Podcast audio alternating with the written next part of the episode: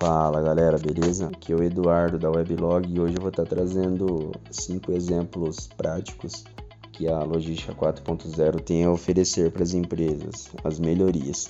Um primeiro exemplo é a otimização da gestão de estoque, que é um grande exemplo aí que a logística tem a oferecer e vem da tecnologia de identificação por radiofrequência, utilizando sensores e etiquetas que substituem os antigos códigos de barras aqueles códigos que a gente está acostumado a ver. É possível otimizar o controle de estoque da etapa de recebimento até a venda, tornando o processo muito mais ágil e eficiente. Segundo exemplo é o maior controle da cadeia produtiva.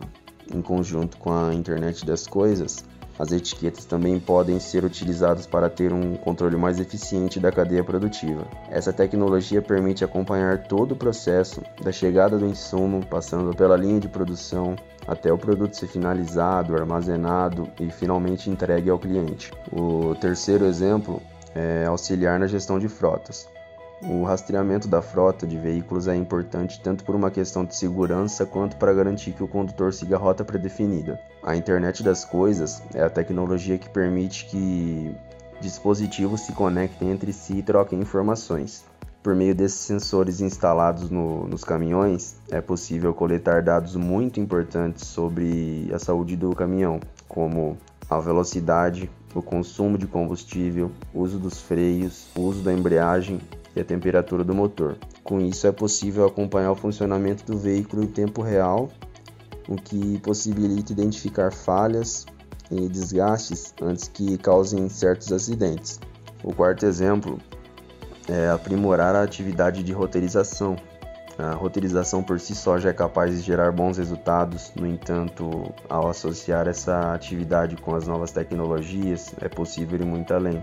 A inteligência de dados permite analisar o histórico de trânsito, incidências de assaltos e acidentes, as condições das vias, restrições de operações e etc.